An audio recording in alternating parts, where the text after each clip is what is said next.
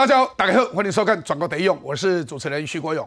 选战倒数十三天，今天也是二零二三年最后的一天，所以在这里先祝福大家新年快乐。不过昨天我们看到了这次大选唯一的一场总统的辩论会，房产的争议、两岸关系、中国借选等等，果然就是在辩论中激辩的一个焦点。那赖清德他强调说，他是三组候选人里面唯一没有炒地皮的，所以呢，有三有二有一，他到底哪一个人没有炒地皮呢？侯友谊也说，他从凯旋宴到新庄案，他都是合法都有缴税。问题是，学生说你是剥夺他们啊？问题是你的租金就是最贵的啊？问题是你一个房间就是四五平，你就是九十九间房间嘛？所以大家在问的时候，柯文哲他就说：“哎呀，我农地啊是爸爸用他的名字买的，要给他盖医院用的，十五年来都没有交易。”讲一讲，哽咽了。啊，他是怎么一回事呢？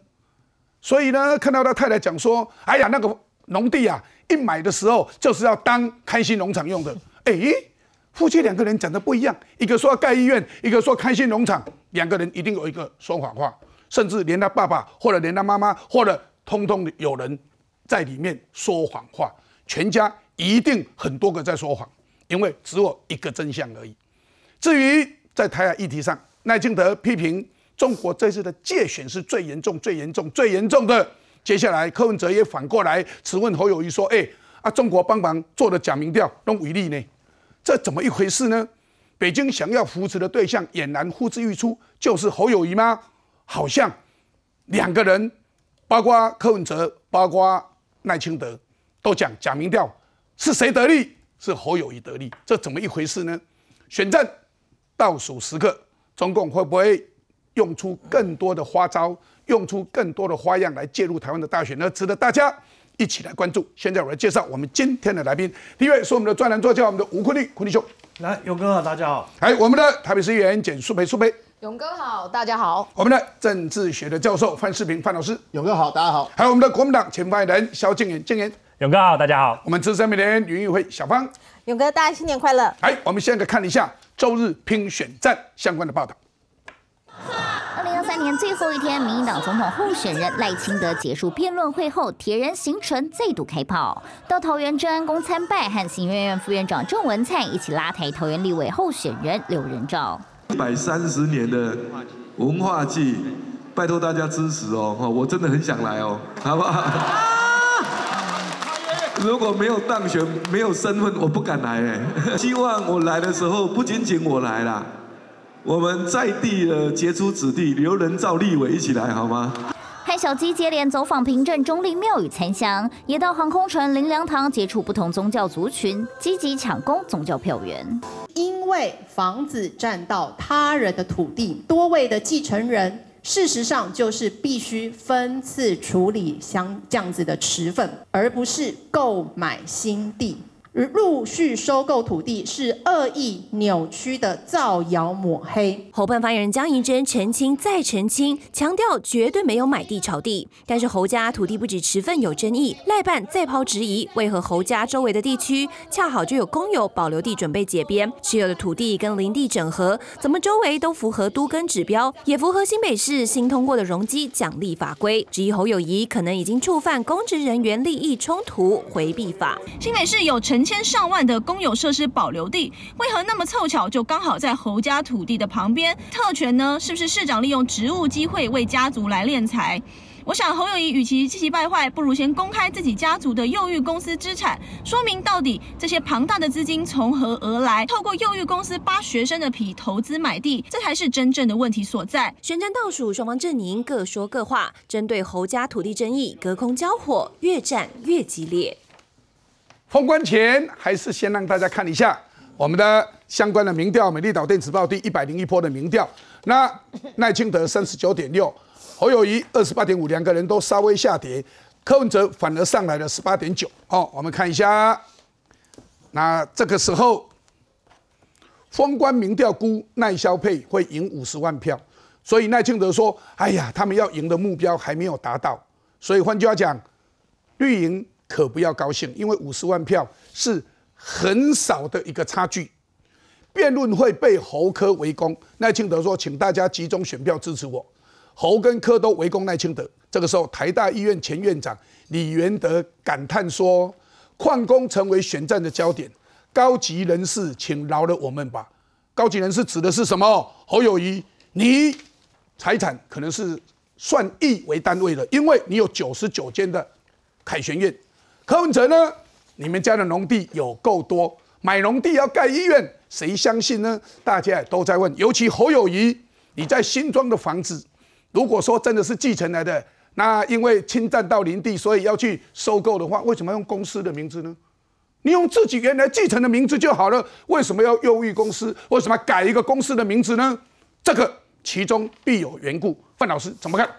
哦，我想这个民调哈，这个美丽岛电子报是长期在做的了哈。那目前看起来最新的民调，呃，蔡赖清德还是赢侯友谊将近十一点一趴。那这跟上一波上一次做的大概是蛮接近的，双方面是蛮稳定的。但是可以看出来，就是说柯文哲的民调是往上走。那我觉得为什么？因为美丽岛它是全市化，完全没有手机，这个对于柯文哲是比较不利。但是我认为啦。他最后到下礼拜二了之后，他会做一个重新的这个回归校正啊，就是因为他会在这个权数上会做改变。我认为柯文哲会是往上走，柯文哲跟侯友的差距应该不会像现在差十趴，应该是差个六到七趴。那为什么？因为美丽岛这个木子家一直啊自认为他的民调很准，他不可能啊到最后封关的时候民调还是跟侯跟这个柯差这么多的话，那就可能会失真。所以我认为他最后双方会缩小。那我觉得这个，因为我们知道吴子嘉他很很还蛮在乎他的面子的了，他一直以他的民调相相当稳、相当的正确稳自居嘛，好，然后加上他是戴立安做的，所以我觉得这个情况来讲，就是说侯跟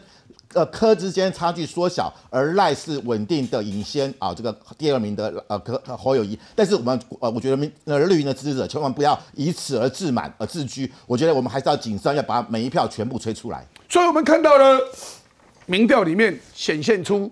居住正义的问题，嗯，居住正义的攻防，总统选将交锋，其中赖清德说：“我是三组候选人里面唯一没有草地也没有草房的候选人。”他买了一堆农地，然后呢，这些农地大家都有问题。你说要盖医院，农地怎么盖医院啊？你说你买农地不知道，哎，不知道，你太太不知道。结果太太说：“我们买农地就是为了要做开心农场。”一个说盖医院，一个做开心农场，这怎么一回事呢？他们全家。只有一个事实，所以全家每个人讲的事实都不一样，一定有人说谎话。再看看侯友谊，侯友谊新专案，大家觉得很奇怪，你为什么用公司的名字呢？大家在问呢。还有，你九十九间房子有没有剥夺，有没有剥赔学生的这些相关的权益？大家在问的时候，赖俊总接触三大谎言，侯边买地。边修容积奖励的法规，所以他认为再报侯新庄裂地的谎言，赖进办呼吁公开右玉公司的资产。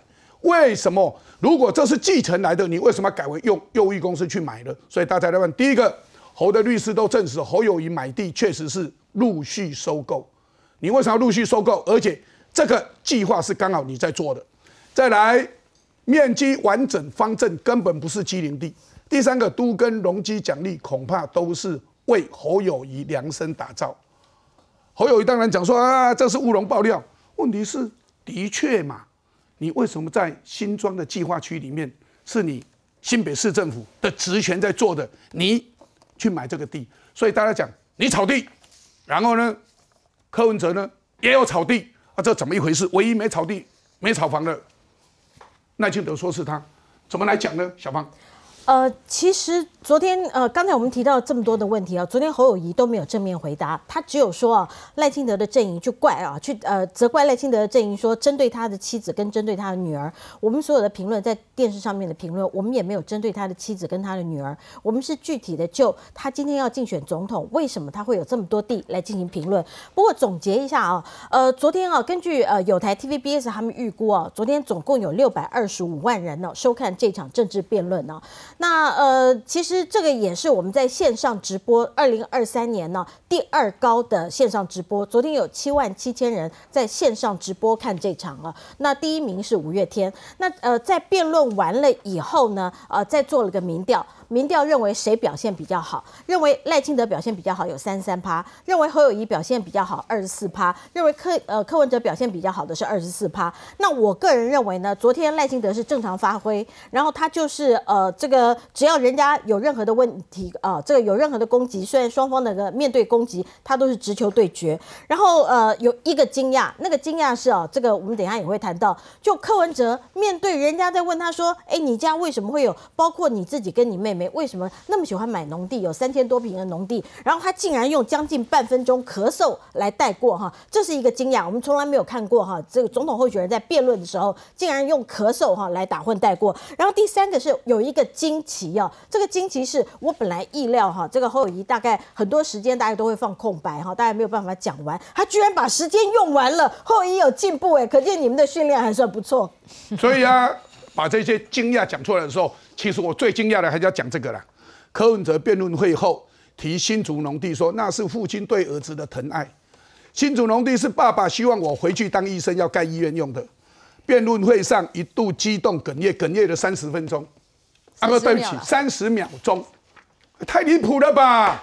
我第一次看到辩论会有这种三十秒钟在咳咳咳。如果是在大专辩论赛，我告诉你，他就是最后一名了，就已经 out 了。那不只是像歌唱比赛的走音走调而已，那是完全不知所云的。我们再看，若这土地真的是要帮你开业用的，为何买农地而不是买建地？人家问你啊，你要开医院，你为什么不买建地买农地呢？结果他的太太更好玩，他说科农地啊不是盖医院呐。陈佩琪说是要做开心农场。你一开始说啊，你不知道这个农地要干什么，什么都不知道。他也不知道，说不知道他爸爸爸爸买地就搞半天要开开心农场。另外呢，竹市议员指科批草地眼光精准，临近的农地每一平从十万五千块涨到十七万，所以呢每平比科购买的时候涨了六点五万。卓冠廷列谢者的 SOP 推万哭，为什么柯文哲回农地争议的时候扯爸爸，一扯扯了三十秒都忘记在辩论会了。所以回答农地问题，柯文哲台上咳嗽，一咳咳了三十秒。黄伟哲虽然说务实咳嗽，务实咳批哦。柯文哲辩论会答不出来，轻弹跳过。陈柏伟两天前神准的预言，网站说政治界的国师。辩论会谈农地争议，哽咽完时间到。柯文哲认为情绪失控，我哪里需要拖时间？你就是在拖时间嘛。所以哎。怎么看呢？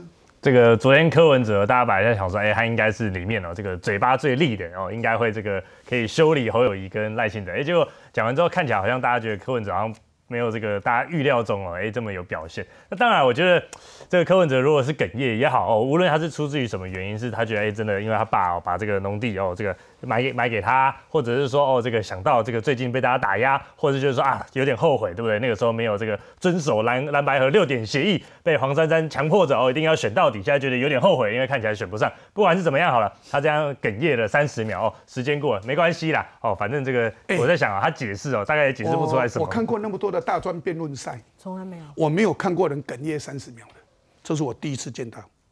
而且我不客气的讲，今年到底是陈佩琪说谎话，还是柯文哲说谎话，还是他爸爸说谎话，还是他妈妈说谎话？四个人讲法不一样，只有一个是事实嘛？可能他照柯文哲他们家，应该还是要听妈妈的比较准哦。他们毕竟他们家还是妈妈。所以你认为陈佩琪跟柯文哲都说谎话？他们说他们不清楚嘛，对不对？年夜饭的时候，哦，这个我们还才才听到这件事情，才讨论这件事情。不是你讲说你要做开心农场，我觉得他也讲的没有错，对不对？因为你买一块开心农场，买一块地上面铺了柏油，要做开心农场，你写的恭喜啊！因为你买了特农的地嘛，哎，你没有你没有种菜，对不对？还不开心吗？他一定是要种大家看不到的东西是什么？游览车啊，这个经济作物开不开心？可以赚更多的开心农场是种游览车，对，就是他开心就好。我还是问一句话。他说要做开心农场，可是买的时候他自己说上面已经铺了柏油，所以换句话讲，柯文哲全家，哎，好像这一家很会说谎哎，有人这样讲，网友已经讲你们全家都在说谎，哎，这样子的批评合理吗？不是这个事情，反正他已经讲不清楚了啦。好，所以他他他昨天晚上，啊不，昨天那个辩论会他才会有这种表现。你什么时候看过柯文哲？你不要说别的辩论会，你什么时候看过柯文哲被人家问话的时候会这样子？啊 啊啊！常常他在议会常常，等一下我来补充。他偶尔会咳一咳，那咳两声会，然后但是说一咳咳咳咳咳三十秒还哽咽，那那基本上是没有发生过的事。所以昨天辩论会一完，然后那个网友就开始说，你知道。那个，如果你拿柯粉当补品哦，吃多了以后，你会补充什么东西？那会补充甲壳素。甲甲壳素，听都上，在日本发明的甲壳素，现在变成柯粉发明的，假装咳嗽，假装咳嗽的甲壳素，甲壳素哦。然后，所以这个是柯文哲的状况嘛，哈。然后他就是回答不出来，他也解释不了，他也不能解释了。好，那么所以那个那个。地他现在只是那未税，那因为他还没有卖出去，还没有等到那个时候卖出去，所以他只是草地未税啊。那么就被人家发现了嘛。那第二个侯友谊的表现也是很奇怪啊，他的说法从头到尾他就是在告诉你一件事情：我房东，我就是要赚这么多钱。好，我不管你要。跟你我不赚文化大学的钱，我就直接赚学生的钱或赚社会人士的钱，我就是要那每一瓶我就是要赚到三千，我就是要赚，对我就是要赚。然后你我还有五十几间是空的，那空了出来以后，那怎么办？好，那我说我把它弄出来当社会住宅，社会住宅那赚谁的钱？赚政府的钱，对。然后我一我房东的要赚的钱，我一毛不能少。那然后这件事情跟他有没有关系？没有，这是我娘家的啊，这是我老婆了，这是我女儿的，这是我什么东西？我请问你，之前有一个呃大陆作家啊，叫沈栋，沈栋出了一本书，叫做《红色什么》啊，那个那个讲温家宝的红色赌盘啊，红红色赌盘，然后他叫做他他在讲温家宝家族的怎么敛财，温家宝清不清廉？温家宝很清廉啊。温家宝没有拿钱啊，没有贪污啊，可是他爸、他的妈妈啊、他的老婆、他的儿子啊、他的亲戚，或者是说是甚至那个亲戚家的人，通通都在赚钱啊，甚至同平安保险都几乎买买平安保险的股票都快把它买光了，好，然后这种东西，请问那个算不算贪污呢？不算贪污了，那他叫什么？他算不算是借机牟利呢？是啊，可是这个事事情，也许他都一切合法，可是社会观感很不好。他说这个有没有人问？我们以前讲了什么侵占啊，什么这些相关的罪啦，诈欺罪然后背信罪，都有一个构成要件，叫做意图为自己或第三人所有不法之所有。嗯，所以啊，为第三人，而这个第三人指的是谁？说他我没有为自己啊，可是为第三人难道不算吗？那不然，请问图利罪是怎么来的？哎，我们这个贪污里面的图利罪，图利罪是图利谁？当然图利第三人嘛。如果图利自己的话，那就是贿赂罪了嘛，受贿罪了嘛，行贿罪了嘛。所以哎，大家觉得很奇怪。所以在这里来讲，哎，甲壳素，哦，我今天又学到一个名词叫甲壳素。竟然甲壳素可以混三十秒，这么重大的辩论，请问柯文哲什么时候变成这样子过？哎，怎么来看呢？勇哥，我必须要讲，我昨天在看他那个甲壳的时候，我我觉得很熟悉啊。大家可能会觉得很陌生，在议会，在台北市议会，柯文哲八年的质询，只要遇到议员尖锐问他问题，他就是用咳嗽，他就先咳，然后就哦啊，这个我认为哦，然后就开始抓头。昨天少了一个 O S O P 都是没料逃，不过他其他都做了，而且他他。昨天更夸张的是，他咳真的咳很久了。嗯，我不知道他咳到什么时候才要结束，你知道？咳到掉眼泪，然后然后就哽咽这样子。一一在马其龙安呢，先咳嗽，然后抓头。在我认为哈，我认为哈，我跟你说哈，然后时间就拖过。你知道，勇哥都知道，当过议员呐。我们议员有时候咨询市长的时间只有四分钟而已，所以他就这样咳咳咳咳咳过了。然后这次还有加哽咽，对，哽咽。然后最后一个 SOP 是什么？就是会把新潮流拿出来，玲珑新潮流啦，然后就把拿拿新潮流当当遮羞布，然后让这一件事情就被转移。不是的，这跟新潮流有什么关系？是，他就想他昨天讲什么？他那一天讲什么？你当然不用草地啊，你赖清德不用草地，因为赖清德说我自己没有草地啊，三个人里面我是唯一一个没有草地。他说你你当然不用草地啊，因为你是黑帮大佬，不用自己做坏事。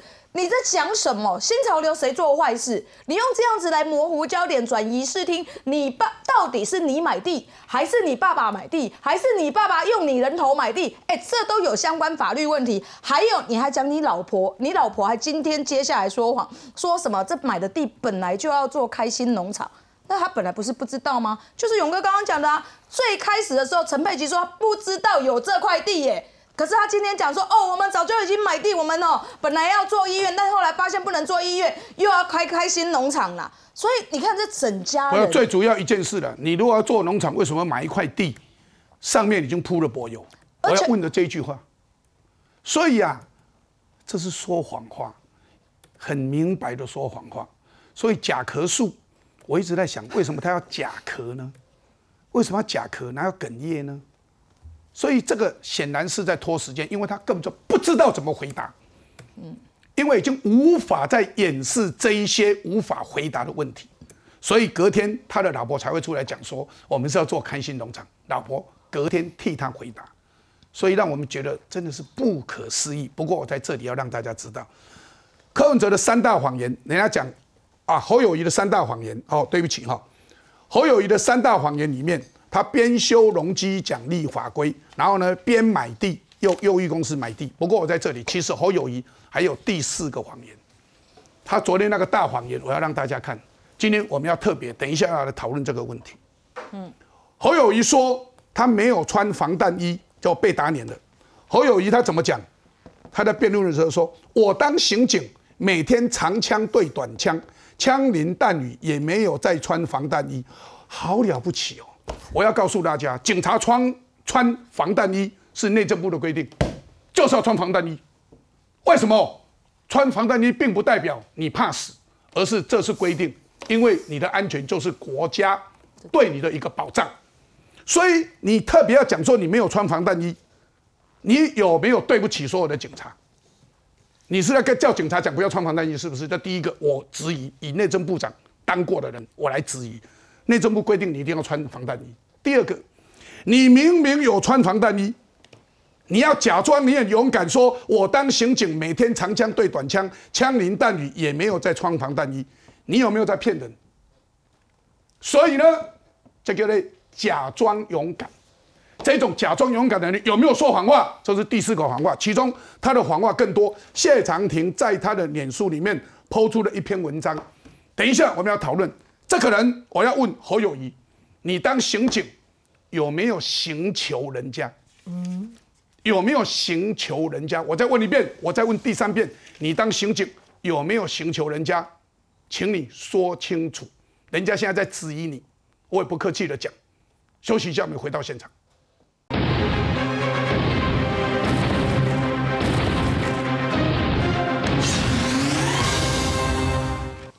侯友谊。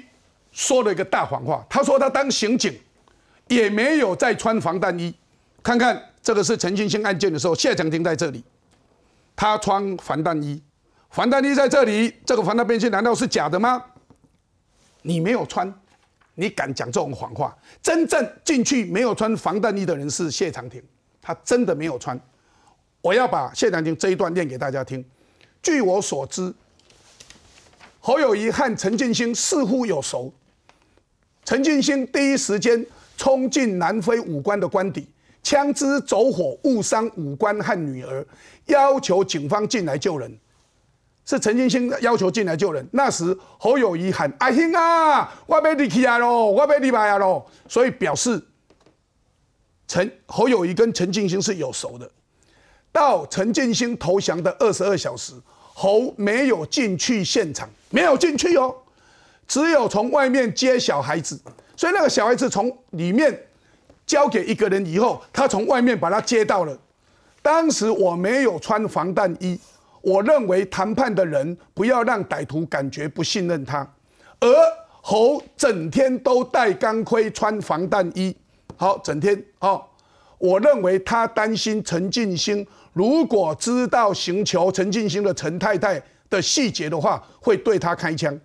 所以侯友谊是怕的，因为他可能因为谢长廷怀疑他寻求陈进兴的太太，所以他穿的防弹衣，他怕他会对他开枪。我当时没有任何公职，进去现场纯粹是陈进兴要求和警方的通知。最后因为政治和选举的因素，侯友谊成为该事件的英雄，没有人会追究他当年的责任，但也希望不要自称是功劳多大的英雄。好，你穿防弹衣，你还讲说你没没穿，那人家怀疑你有没有寻求陈太太。好，我们再看。这是谢长廷口述的内容。那第一人称就是谢长廷哦。我先到让啊，张志辉，张志辉是陈进兴的他的太太的弟弟，好，以白小燕杀人共犯被起诉，求处死刑。他在警察局有自白，在警察局有自白，为什么有自白？注意哦，但在法庭翻供说是被刑求。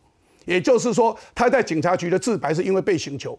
法官调取警察的跟监记录，发现他被指控的杀人时间正在高速公路路肩睡觉。路肩这个肩应该是哦肩膀的肩，在路肩睡觉。跟监的警员拍窗叫醒他，时间地点都不对，所以判无罪。所以换句话讲，警察知道哦，警察知道是在入监睡觉，把他拍醒的，结果。为什么他在警局会自白？因为杀人的时间他刚好在高速公路入监睡觉，所以应该不是他杀的，所以判无罪。他后来又涉及一件杀人案，被判二十年，那与陈进兴没有关系，很容易被扯在一起乱。嗯，还有关于现场小孩的事情也容易混淆。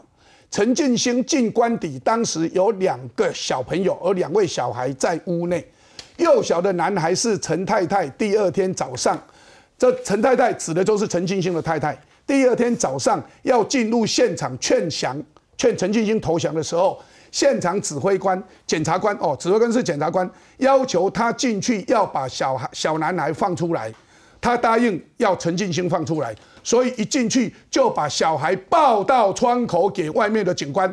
所以把小孩子抱出来的是谁？是陈进兴的太太。报给外面的警官，外面的警官接了以后，这个警官很可能就是邱风光，很可能就是邱风光哦。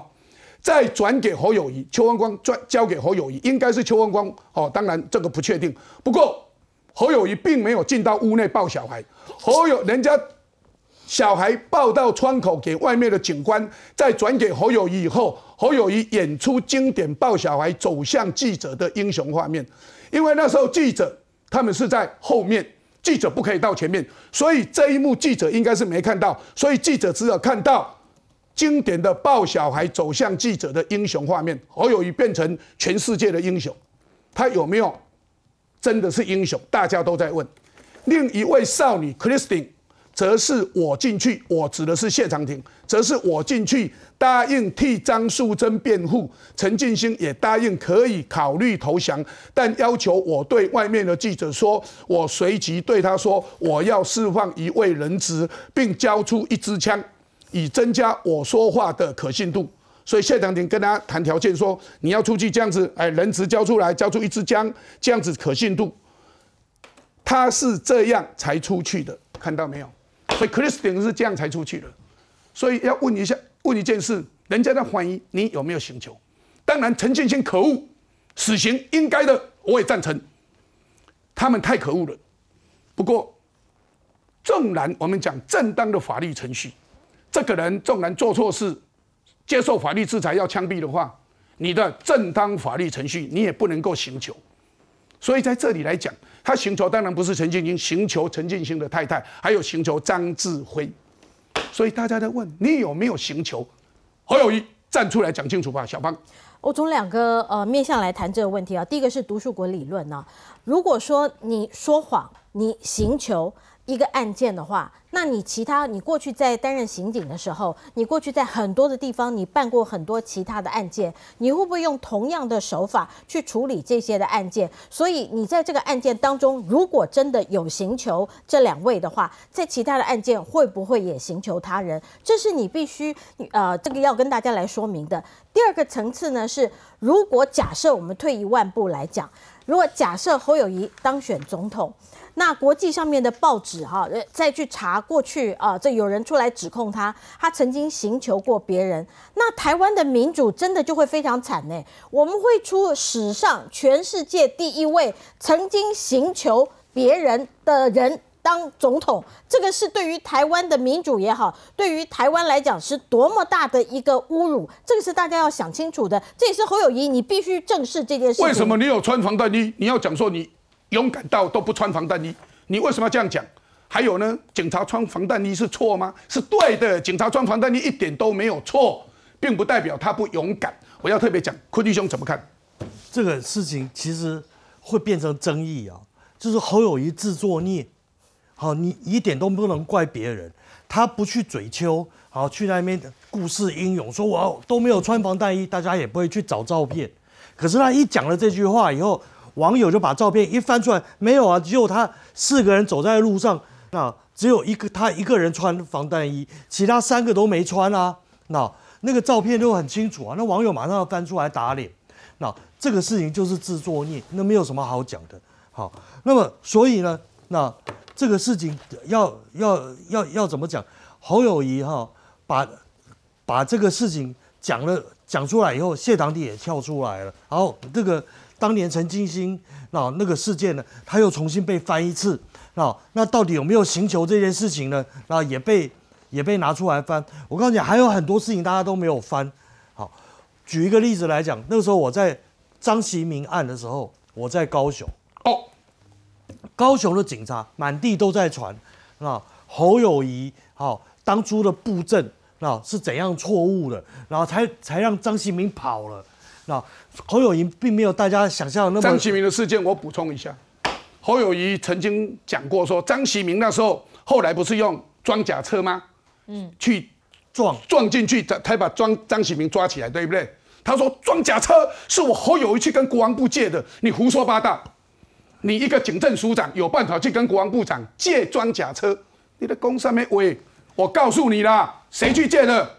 苏家全去借的，因为那个时候苏家全是。内政部长，只有内政部长才有办法跟国防部长对话，才能够借出那辆装甲车啦。为什么？我知道，对不起，那一年我刚好是立法委员，我刚好是内政委员会的委员，所以啊，我们看到侯友谊把这些功劳全部揽在自己身上，这样的一个总统候选人有没有说谎？侯友谊再出来讲清楚，那个装甲车是谁借的？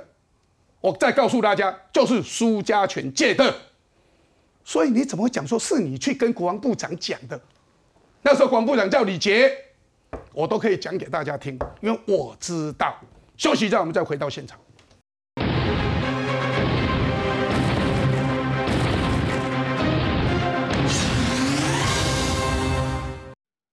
我把。中华民国宪法讲成中华民国，柯文哲市长也知道我口误，可是他在记者会上面又来攻击这一点，非常不应该。侯友谊市长接受了九二共识，如何用用中华民国宪法守护中华民国？如何用九二共识守护中华民国呢？辩论会上谈到两岸议题，赖清德不小心把中华民国宪法简化为中华民国。会后他承认自己口误，但蓝白紧咬不放，隔天持续追打。他说他是口误，他是在讲中华民国宪法。啊，这下更糟糕了，这个叫做哦，爬出一个坑哦，再掉进另外一个坑啊。然后在同一场辩论哦，他又讲了另一句话：两岸互不隶属就是台独。我相信呢哦。他应该已经接到 A I T 的电话了。请问赖清德，中华民国甲中华民国宪法有啥物无共款？你前届已经讲一届，中华民国是神话，啊，你今麦搁底下演奥，唔是讲你私言，是你内心的话。侯友谊市长主张所谓的符合中华民国宪法的九二共识，问题是在于中华民国宪法没有九二共识了，更何况九二共识已经被中国诠释为一国两制。如果把九二共识跟中华民国宪法混为一谈，这对台湾来讲是非常非常危险的。未来我当总统的话，我当然是根据中华民国的宪法。还有现有的法律在推动国政。面对蓝白炮火，赖清德不以为然，反批侯友谊把宪法和九二共识混为一谈，并质疑柯侯两人对于两岸有没有相互隶属避而不谈，谁要消灭中华民国也只字未提。在昨天的辩论会上，比较可惜的是，我所提出来的问题，两位候选人都实问虚答，包括中华民国跟中华人民共和国有没有互相隶属，他们没有回答。要消灭中华民国了，到底是共产党还是民进党？如果是民进党的话，那为什么民进党已经连连续两次已经有两次执政的机会，中华民国还就在啊？是共产党的话，为什么他们两位不约而同都接受一个中国原则？一个是接受九二共识，一个是接受两岸一家亲，他们也没有回答。左打科右劈喉，选战关键时刻，赖清德火力全开。所以有关侯友谊，你到底有没有请求？那？谢长廷在他的脸书说他怀疑，请你要说清楚。第二个，哎，那一辆装甲车是你去跟李杰借的吗？苏家全去借的啦。你警政署长可以去跟国防部长借装甲车，你在说什么啊？所以啊，这两件事情，我希望侯友谊出来说清楚。另外，我们再看刚刚提到的统独的问题，两岸议题激变，奈侯科炮火四射。总统辩论会，柯文哲说。提两岸一家亲，先表达善意。总统辩论会，侯友谊说：“绿把九二共识变成一国两制。”可是问题九把九二共识变成我们中华民国的宪法，这是很危险的。还有两岸一家亲，请问一家亲那谁是家长？大家问你啊！所以总统辩论会持球对决，柯问说务实台独的定义，赖清德说台湾主权不属于中国。哦，那当然。赖清德承认口误，中华民国是灾难，应该是中华民国宪法。假如承认九二共识是宪法一部分是灾难，他是这样讲，所以肉说宪法两字。赖清德说表现分数由大家来打，再让大家来看。批赖清德中华民国灾难说不是口误，侯友谊说就是想证明自宪，创造台湾共和国，无法接受两岸互不隶属。国台办现在叫嚣了，说赖清德暴露台独工作者的真面目。啊，另外呢，辩论会。会中科说两岸一家亲，谁是副长？人家在问啊，谁是副长啊？所以怎么讲呢？对，其实哈赖清德他的意思是说呢，拿中华民国宪法作为两岸政治的互动，他认为这作为是一个护国神山，他认为这是个灾难。为什么？因为中国从来就不承认中华民国宪法，也不承认中华民国。所以你如果说两岸政治要互动，你说拿中华民国说得通吗？除非中国承认中华民国嘛。所以我的意思是说，今天。其实这个啊，习近平在二零一九年的一月二号，他在这个告台湾同胞书四十周年的纪念大会上，他说什么是九二共识？九二共识是两岸统一，什么统一？就是一国两制，所以才有一国两制台湾方案。中国就是要把九二共识等同于一国两制，所以这不是我们在污蔑侯友是习近平已经把九二共识就等于一国两制。何况现在的香港不但没有一国两制，变成一国一制。是台湾民众不能接受的，而且九二共识距离现在已经多久了？已经三十一年呢。多少年轻人出生的时候，他根本不晓得什么是九二共识啊！所以我不许讲，现在二十岁到四十岁的人的人，他对九二共识跟他毫无关系。那为什么他要被一个三十一年这个奇怪的共识所绑住呢？所以我觉得今天昨天赖清德在演讲，在这个发表政见的第一趴，他就说。为什么侯友谊一直紧抱着已经过时的九二共识，还有要恢复核核恢恢复核电啊，还要还要什么接受两岸服贸协定，这都是已经被翻过一页的一个过去。可是看起来侯友谊还在拥抱过去，不愿意面对未来。我觉得这是侯友谊目前大家看得到非常保守而且非常反动的一个言言论。也要让大家了解，我们很多国立大学不是说要去跟中国交流吗？嗯，结果写国立某某大学，中国说不行，写国立。嗯。因为那个国立是哪一国啊？所以啊，哎，静言，你是国立大学毕业的吗？不是，你不是。好，OK，好啊，里面好几个是国立大学毕业的。私立学校因为不必写私立哈，哎呀，写私立也比较无所谓。那不管国立私立都是好学校，台湾的大学都是好学校，我要特别讲。但是为什么国立大学中国不让你讲呢？所以呢，总统辩论会激辩台海议题，耐科问侯友谊，耐科哦，耐赖清德跟柯文哲都问侯友谊说，中国界选为什么都挺你呀、哎，这很伤哎，为什么都挺侯友谊？为什么中国界选都挺侯友谊？大家在问哎。我看他们也没有特别表态支持侯友谊啊，他们有大力表态，而且在这个时间点要是表态，我觉得反而应该是要害侯友谊比较多吧。拜托，在这个时候不要这个过度的界选哦。我还是那句老话，但我讲这昨天这个赖清德，当然他他讲说他是口误嘛，他本来原文是讲说哦这个他把呃把中华民国当做是两岸的护国神山，这个到底是要促进和平，还是要给台湾带来灾难？后来他讲说口误哦，应该少了宪法两个字，但不即便是加了宪法两个字也有问题，为什么？依照我们现在中华民国征宪法的征修条文，第一条开宗明义就已经讲了，因应国家统一前之需要。我同意九二共识这件事情，现在你要出去讲，第一可能大大部分人不了解，第二最关键是在于说，在二零一九就已经被习近平自己单方面的给他把它曲解。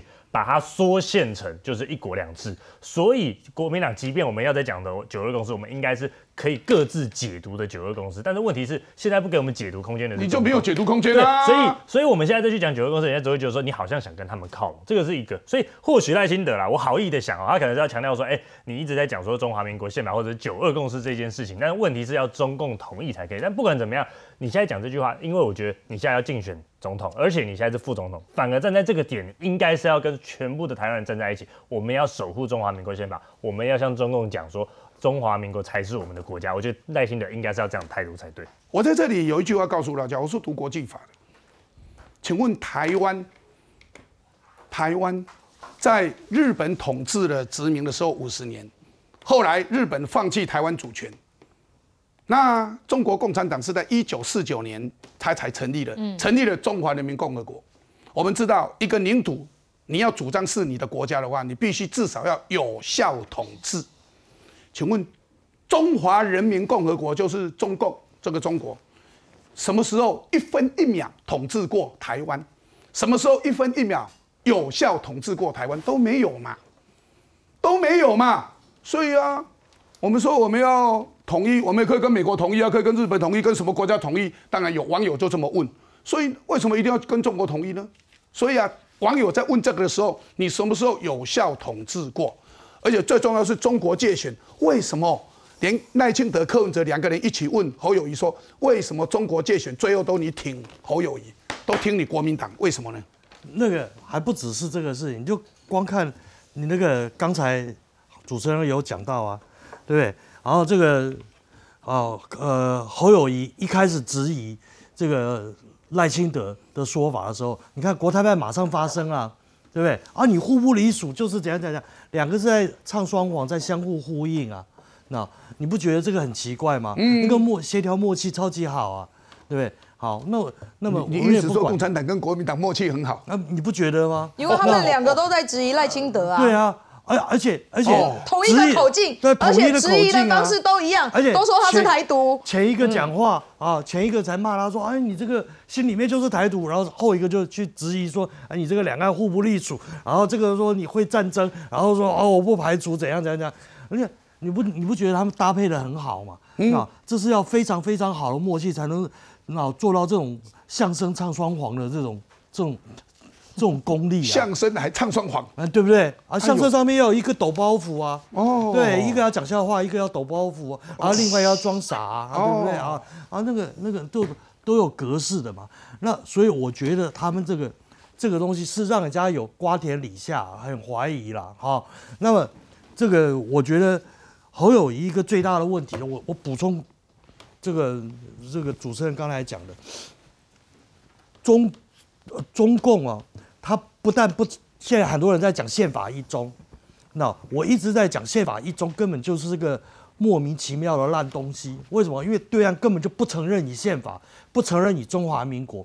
那我举一个例子来讲，故宫博物院卖纪念品，那要卖到对岸的话，它后面那个 logo 要拔掉。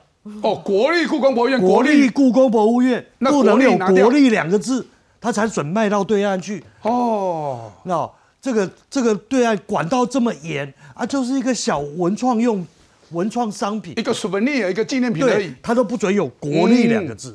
我们看到了不准有国立啊，请问你们都国立大学毕业的，那你是不是台独？你念台独学校哎，对不对？国立政治大学、国立台湾大学、国立海洋大学、国立中兴大学、国立台北大学，这通通是台独学校啊。其中我读了好几个，所以大家还想说这是怎么一回事呢？休息一下，回到现场。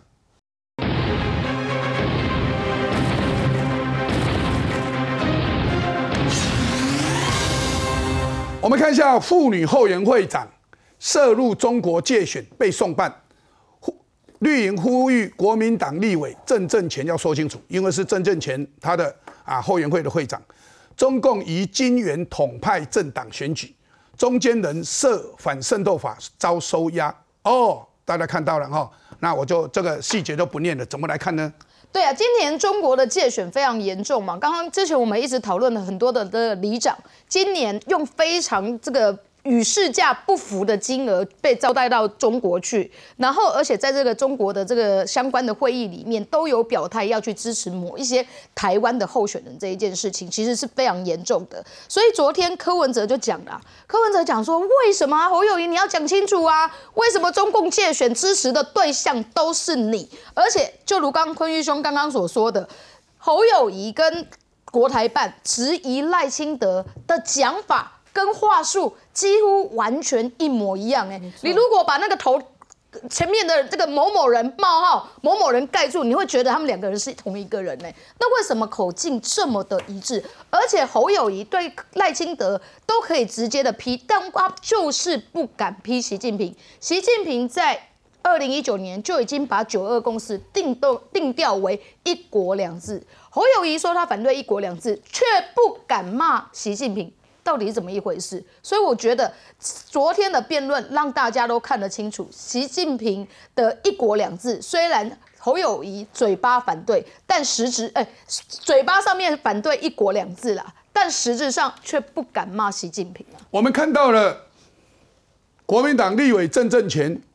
民进党要说清楚，因为妇女后援会会长涉入中国界选被送办，其实还有国民党其他的立委，他相关的甚至他的助理被收押，嗯，都是国民党的立委借选的这些都是国民党的立委，为什么呢？包括有原住民的立委，所以大家在问，哎，怎么来看呢？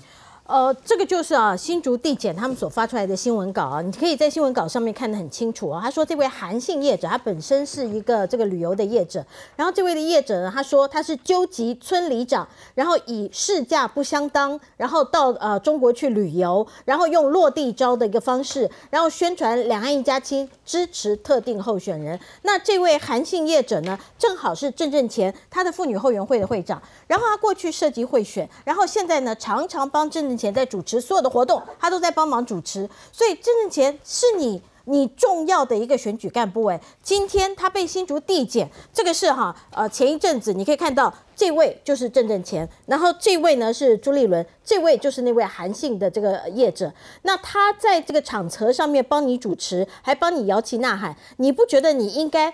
在他被收押进监的时候，你应该要出来帮他说说话，或者是要解释一下你倚重的竞选干部为什么会发生这事。另外呢，我想要问一下哈，呃，昨天政治的这个，我们看到总统的辩论呢，那有人上传了这张照片，那有网友呢就把它输到了台湾脸霸上面，结果有人认出一个，哎呀，好熟悉的人呐，这位是谁？